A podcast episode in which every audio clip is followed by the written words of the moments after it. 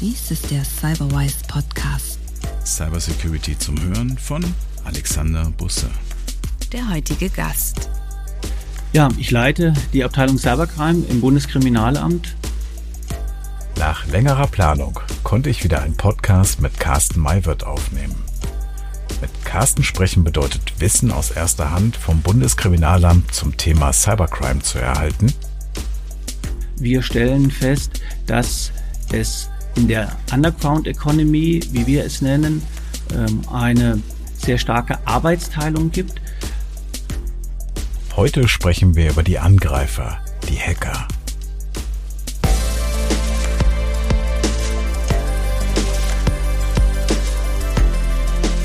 Hallo Carsten. Hallo Alexander, ich freue mich. Danke, ich freue mich auch. Kannst du unseren Zuhörern erzählen, womit du dich beschäftigst und was so deine Aufgaben sind? Ja, ich leite die Abteilung Cybercrime im Bundeskriminalamt. Eine Abteilung, die jetzt bald zwei Jahre alt ist. Ähm, wir haben sie am 1.4.2020 gegründet, mitten in der Pandemie. Und sie ist eine von elf Abteilungen im Bundeskriminalamt. Und wir sind verantwortlich für die Bekämpfung der Cybercrime. Das heißt, wir sind Zentralstelle der deutschen Cybercrime-Bekämpfung mit der Abteilung Cybercrime und wir ermitteln auch selbst. Das heißt, wir haben originäre Zuständigkeiten nach dem Gesetz über das Bundeskriminalamt bei Cyberangriffen auf kritische Infrastrukturen und auf Bundeseinrichtungen. Mhm. Ich würde mich gerne mit dir heute darüber unterhalten, wie denn diese Angreifer vorgehen und was auf der anderen Seite ein wirksamer Schutz ist. Ich glaube, es ist ein guter Punkt, erstmal zu verstehen, wie diese Angreifer organisiert sind, diese ganze Underground Economy. Kannst du uns sagen, wie das aufgebaut ist und wie die dort zusammenarbeiten? Ja, wir stellen seit 2015 spätestens ähm, hier eine starke Veränderung fest. Bis dahin waren die Täter lose organisiert, waren entweder Gruppierungen, also Zusammenschluss von mehreren einzelnen Akteuren oder aber auch einzelne Akteure, die hier gehandelt haben und Straftaten begangen haben. Spätestens seit 2015 stellen wir fest, dass hier eine sehr starke Professionalisierung stattgefunden hat. Das heißt, wir stellen fest, dass es in der Underground Economy, wie wir es nennen, ähm, eine sehr starke Arbeitsteilung gibt. Kriminelle Akteure spezialisieren sich auf bestimmte Serviceleistungen und diese Ausformung dieser Arbeitsteilung findet vor unser aller Augen statt im Clearweb. Das sind äh, keine Dienstleistungen, die nur im Darknet angeboten werden. Diese Dienstleistungen konzentrieren sich auf ganz bestimmte Bereiche der kriminellen Tathandlungen. Wir unterscheiden hier insgesamt neun Säulen, man könnte auch sagen neun Branchen dieser Underground Economy und äh, diese Services bezeichnen wir als Crime as a Service für die kriminellen Akteure, äh, die dann ihre kriminellen Geschäftsmodelle dazu fahren. Das heißt, man darf gar nicht mehr so sehr an Einzeltäter denken, die, wie man sich das so vorstellt, im Keller sitzen mit dem Hoodie und von dort dann Unternehmen angreifen, sondern hier ist ein richtiger Markt. Es gibt Spezialisierungen auf verschiedene Bereiche und diese Akteure finden sich da zusammen, um gemeinsam solche Angriffe durchzuführen. Ja, genau. Sie treffen sich beispielsweise äh, in den entsprechenden Foren in der Underground Economy ja, oder in den Chopper-Services, die äh, zur Kommunikation genutzt werden. Man kann diese Foren auch so als Branchenbücher äh, der äh, kriminellen Underground-Economy begreifen, äh, wo die kriminellen Akteure zusammenkommen, ihre Angebote machen und auch ähm, dann äh, diese Angebote äh, angenommen werden, dafür auch bezahlt wird. Das kann man sich so ähnlich vorstellen, als wenn wir in bei den Online-Diensten einkaufen gehen äh, und ein paar Turnschuhe bei Amazon bestellen. Es finden auch Ratings statt dieser kriminellen Leistungen, äh, wie gut die waren, in welcher Qualität die erfolgt sind.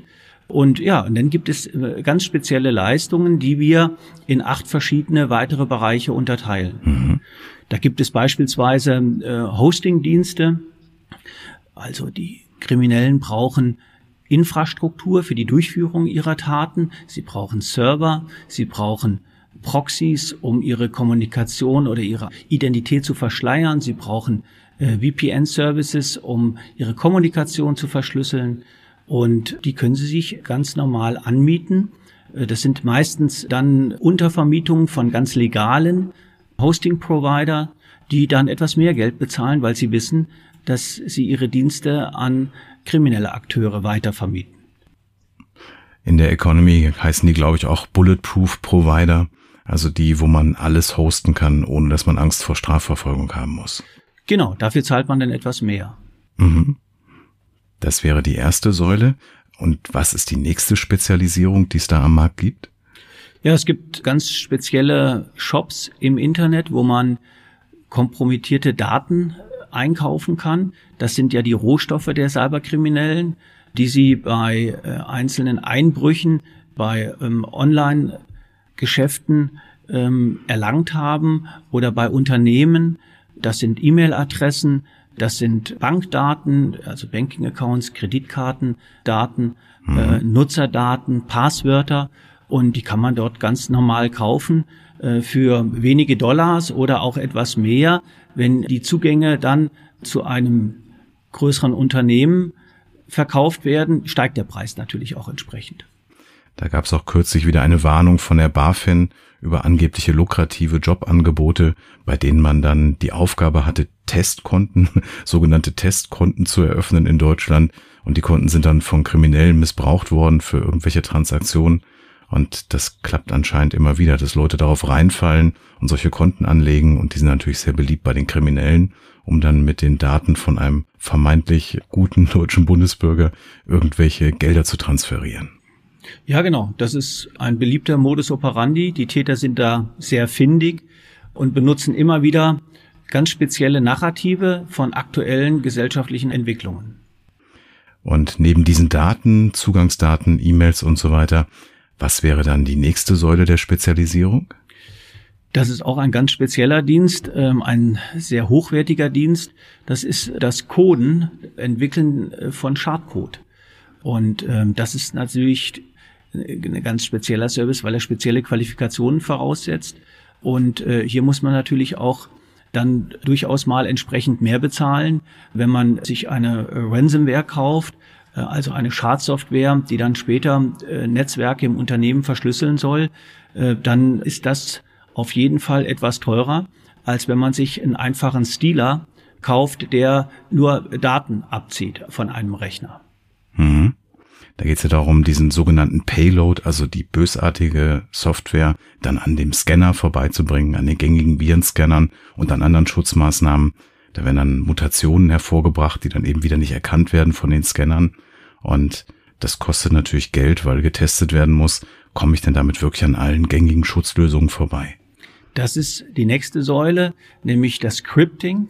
Auch hier haben sich mhm. äh, ganz spezielle Akteure äh, darauf spezialisiert, die hier unterwegs sind und die ihre Dienste anbieten. Das muss man sich in der normalen Welt halt so vorstellen, wie das Umlackieren eines Tatfahrzeugs. Und welche Säule haben wir dann da noch als Spezialisierung? Ja, dann gibt es Dienste, die genau darauf aufsetzen und die dem kriminellen Akteur anbieten, test doch einfach mal, ob das, äh, was dir jetzt ein Entwickler an Schadsoftware entwickelt hat und ein Krypter verfremdet hat, sodass es von den gängigen Antivirensystemen nicht erkannt wird. Mhm. Äh, teste das einfach mal bei mir. Das kann man einmal durchlaufen lassen. Der bietet dann an, alle gängigen Antivirensysteme mal durchlaufen zu lassen. Und das kann man auch im Abo mieten und dann kostet es halt etwas mehr. Und die nächste Säule, die wir dann nach dem Vorbeibringen des Payloads an den Scannern haben, welche wäre das? Das ist dann Infection as a Service, auch eine ganz spezielle Dienstleistung. Das heißt, hier verspricht der Dienstleister dem kriminellen Akteur, dass er seine Schadsoftware auf fremden Rechnern einbringt, so dass der kriminelle Akteur dann sein kriminelles Geschäft dort äh, tätigen kann. Das wird auch häufig bezeichnet als Initial Access Broker. Äh, das ist eine sehr bubende äh, Serviceleistung in der Underground Economy. Die Gruppierung hinter Emotet äh, hat das beispielsweise sehr erfolgreich gefahren. Das heißt, die haben eine große Anzahl kompromittierter Rechner in einem Botnet ständig vorgehalten und haben anderen kriminellen Akteuren Zugang äh, zu diesen kompromittierten Rechnern äh, gegeben. Und dann äh, waren die kriminellen Akteure in der Lage, weitere Schadsoftware einfach nachzuladen, beispielsweise um dann das Online-Banking zu kompromittieren oder aber auch um Ransomware-Angriffe zu fahren äh, und Unternehmensnetzwerke zu verschlüsseln, um dann eine Lösegeldforderung stellen zu können. Also wenn ich als Hacker etwas vorhabe, kann ich gleich solche sozusagen vorgehackten Rechner im Gro kaufen bei solchen Organisationen, die dann aus irgendeiner Kampagne infiziert worden sind und ich brauche mich gar nicht damit zu beschäftigen, das selber zu machen, sondern ich bekomme schon Systeme, auf denen dann der Zugang schon implementiert ist. Ja, genau. Und du kannst sehen an den verschiedenen Dienstleistungen, die hier angeboten werden, ich kann als krimineller Akteur mir sehr viel selbst machen, aber ich kann auch fast alles einkaufen. Das ist eine Frage, wie viel äh, Geld ich verdienen will, wie viel kriminellen Profit ich erzielen möchte.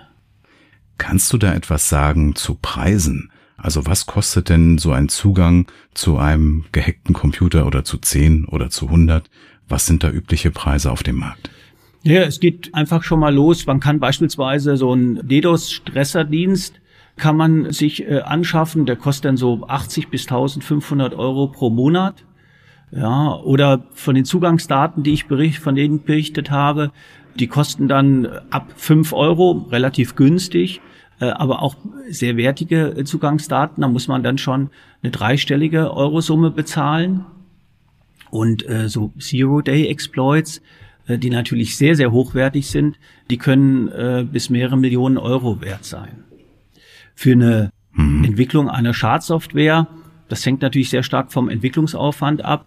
Da bezahlt man so zwischen 300 und 2000 Dollar. Und für das Skripten, mhm. also das Umlackieren des äh, Tatfahrzeuges, mhm. ähm, das kann man im Abo haben für eine Woche mit beispielsweise 50 Scripts am Tag äh, und das kostet dann 360 bis 500 Dollar in etwa. Das Abo-Modell ist wahrscheinlich deswegen da, weil die Virenscanner natürlich dann dieses spezielle Pattern erkennen und dann muss ich das schnell wieder ändern, um meine Kampagne eben fortzuführen. Genau, ich brauche das eigentlich ständig. Wow, das sind ja Preise, wo, wenn man die Summen dahinter sieht, die für solche Erpressungen fällig werden, ja wirklich günstig klingen. Ja, wir erfahren natürlich immer nur von den sehr hochwertigen äh, Lösegeldforderungen, die dann auch entsprechend pressewirksam verbreitet werden. Ähm, es gibt natürlich viel mehr Erpressungsfälle, die nicht an die Öffentlichkeit gelangen und wo die Erpressungssummen dann auch insgesamt etwas niedriger sind. Äh, aber ähm, da gibt es eine Vielzahl von Fällen und hier ist natürlich auch, äh, ja, macht die Masse das Geschäft. Ja, ich kenne Fälle aus Arztpraxen, wo dann die Lösegeldförderung so bei 10.000 bis 30.000 Euro lagen. Also nicht im Millionenbereich, aber trotzdem durchaus lukrativ, wenn man sieht, wie gering der Aufwand ist also ein PDF verschicken, dann das Netzwerk verschlüsseln, diese Forderung einstreichen. Ich glaube, das ist ein interessanter Stundenlohn. Ja, ganz sicher. Äh, und du sagst ja, Arztpraxen, Apotheken wäre auch ein anderes Beispiel, Rechtsanwaltskanzleien, äh, das sind eher kleinere Ziele, aber hier macht einfach dann äh, auch die Vielzahl dann den kriminellen Profit aus.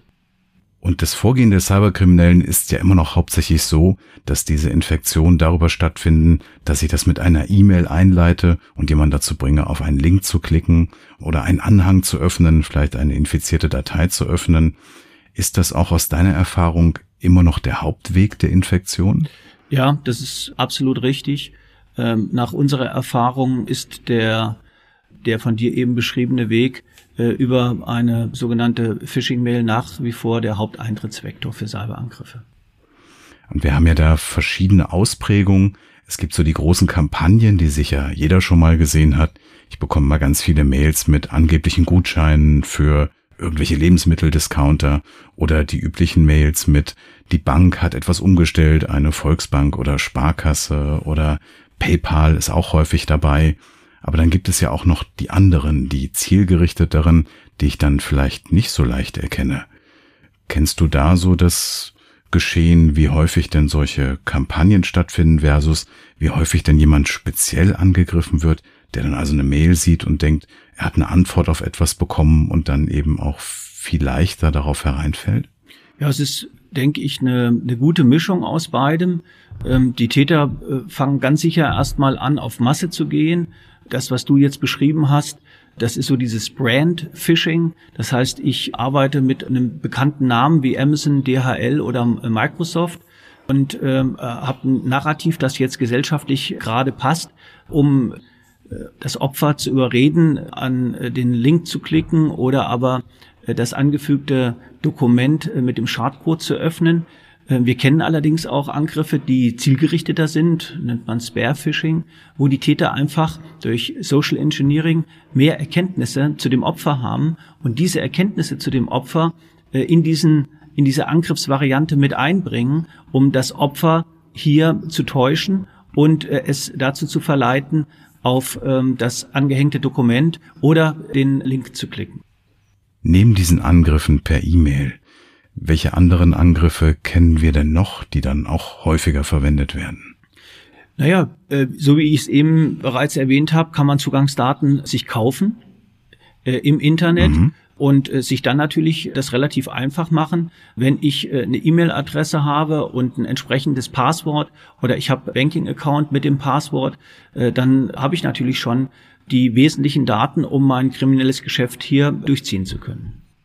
Und im Social Engineering Bereich, also wo ich einen Benutzer jetzt zum Beispiel anrufe oder anders versuche, von ihm Daten zu ermitteln, welche Angriffsformen seht ihr denn da häufig als Polizei? Im Augenblick ist es so, dass wir ja eine äh, Zwei-Wege-Authentifizierung haben, die eine große Sicherheit bietet, aber auch hier versuchen die Täter, äh, diese zu umgehen äh, und das machen sie ganz häufig über Angriffe, die mit Mail oder, oder Fake-Webseiten vorbereitet sind. Das heißt, das Opfer wird äh, auf eine von den Tätern erstellte Seite gelockt und zur Abgabe seiner Daten verleitet. Und ganz häufig wird das begleitet über entsprechende Anrufe dann bei dem Opfer, um ihm weiß zu machen, äh, dass es jetzt ganz dringend ist, Tarns herauszugeben. Und ansonsten würde die das entsprechende Konto geschlossen. Und bei solchen Anrufen muss man sehr, sehr vorsichtig sein. Ja, gerade wo wir mehr und mehr die Multifactor Authentification sehen, also ich bekomme beispielsweise eine SMS oder ich habe ein anderes Gerät, das mir so eine Nummer erzeugt, da sind dann Kriminelle dazu übergegangen, einfach die, die Person anzurufen oder anzuschreiben und zu sagen, wir sind jetzt Bank XY oder wir brauchen von Ihnen jetzt eine dieser Nummern und die benutzen die dann, um sich dann eben mit schon den bekannten Anmeldedaten wie Benutzername und Passwort zusätzlich dann eben diese Multifactor Authentification auszuhebeln, sich damit anzumelden. Also da ist dann große Vorsicht geboten, wenn von irgendwoher eine Anfrage kommt, dass man jetzt so eine TAN, eine PIN oder so etwas eingeben soll, was für seine Multifactor Authentification notwendig ist. Das sind diese Webseiten, von denen du sagst, auf die man gelockt wird. Das kann auch eine SMS sein, die dann kommt oder irgendein anderer Weg.